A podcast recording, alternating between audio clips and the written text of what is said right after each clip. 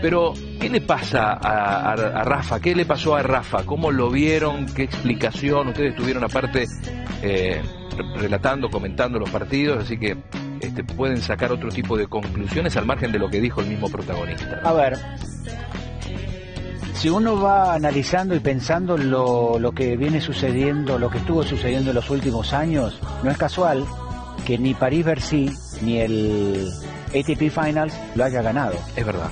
Hay una relación entre velocidad de pelota, velocidad de cancha que a él no le favorece. Es lo que yo creo que necesita es una pelota viva, una pelota que pique y le salte.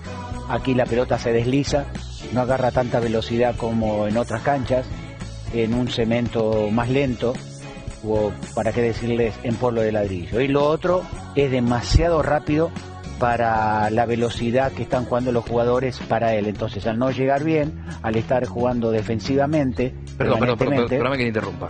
Sí. El resto juega, tiene más velocidad de pelota que él.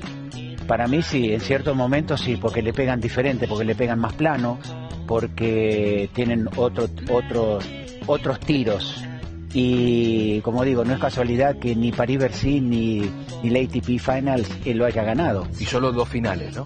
Exacto. A lo largo de los años, Rafa Nadal ha sido un maestro en adaptarse, en adaptar su juego, evolucionar y, por algo es quien más títulos de Grand Slam tiene hasta ahora. Sí. Otra vez, estamos, hoy estamos mucho de acuerdo. Gracias.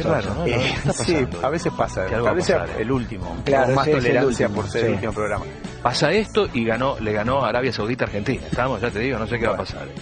Eh, el tema de Rafa, tanto en París como en las ATP Finals, buscó ser mucho más agresivo en cuanto a su posición desde la devolución.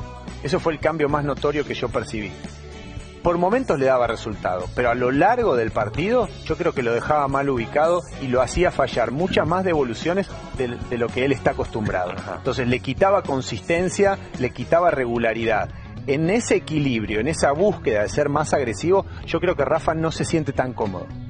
Les gana por consistencia, les gana por regularidad y estas son condiciones de juego en las cuales es difícil imponer eso. ¿Y si a eso le sumamos la época del año? Que ya llegás con, la, con, la, con la barra de power eh, ¿no? más cansado, supuestamente es el último torneo del año, más eh, que no se siente como acá. Sí, pero Pablo no jugó mucho él. No es mm. que viene después de, no, pero históricamente, digo, Open, para analizar históricamente su, su andar en este torneo. ¿Cuánto hacía que no jugaba antes de París-Bercy? Tuvo varias semanas libres. No, bueno, pero perdió cuatro partidos consecutivos. Sí, pero creo que la mayoría de los jugadores llega cansado sí, claro. a, esta, a esta parte del año. Pero si naturalmente tu juego se adapta, tu juego fluye, es una cosa, es, una, es más fácil canalizar esa energía.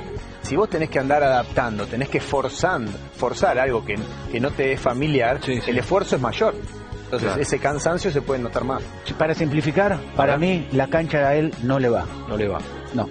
Y entiéndanme lo que voy a decir, ¿eh? no, no me caigan, por Dios, pero lo tengo, lo tengo que preguntar.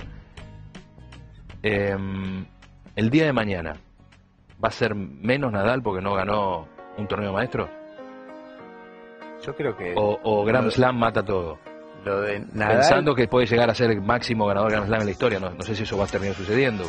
Creo que el no haber ganado las ATP Finals va a entrar en la discusión para los que no crean que es el mejor de todos los tiempos. Si es que se mide así por títulos, Exacto.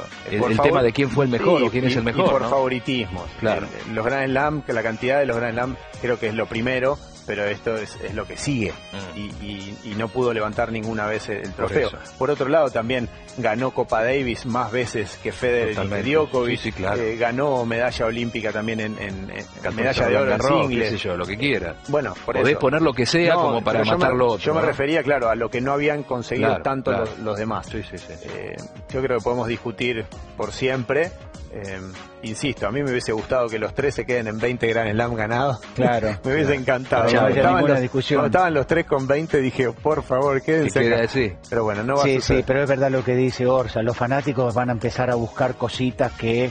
No, pero Roger ganó más títulos. En total tiene 102 títulos y Nadal no y Djokovic tampoco. Eh, pero eso es una cuestión de los fanáticos. Perfecto. Y acá no hay fanatismo.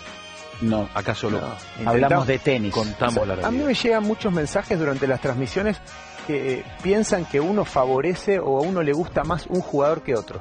No sé suele pasar, sí, suele pasar. En lo personal, no tengo favoritos. Claro, Los admiro y me saco, me saco el sombrero frente a ellos tres y a muchos otros jugadores. Pero no tengo favoritos. Me gusta, de cada uno me gustan distintos aspectos y, los admiro. Pero cuando, estamos transmitiendo no es cuestión de, uy, ojalá que gane Nadal y que pierda Djokovic. Pero por ahí en ese momento uno está halagando, ponele, ¿no? El juego de, de Nole y aquel que hincha o que es fanático del otro dice, ah, este va con, con Nole. Lo que pasa es que la gente escucha lo que quiere escuchar. Ah. Entonces viene por ahí. Yo la verdad que también estoy como él. Yo cuando voy a una transmisión, voy a una transmisión.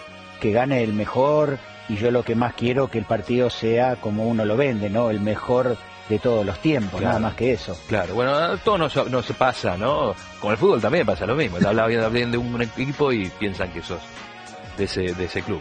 Pero está eh, Rafa, y no nos olvidemos que cambió su vida también, pero en serio, eh, eh, porque fue papá. Y entonces todo eso también te cambia, y me imagino que es una revolución. Sí, pero eso te da mayor fuerza. No, no, pero digo, estar afuera sin tu, tu mujer, sin, sin tu, tu, hijo, no sé, digo, todo eso. lo acompañó, ¿eh? Sí. Lo acompañó, fue a las ATP Final.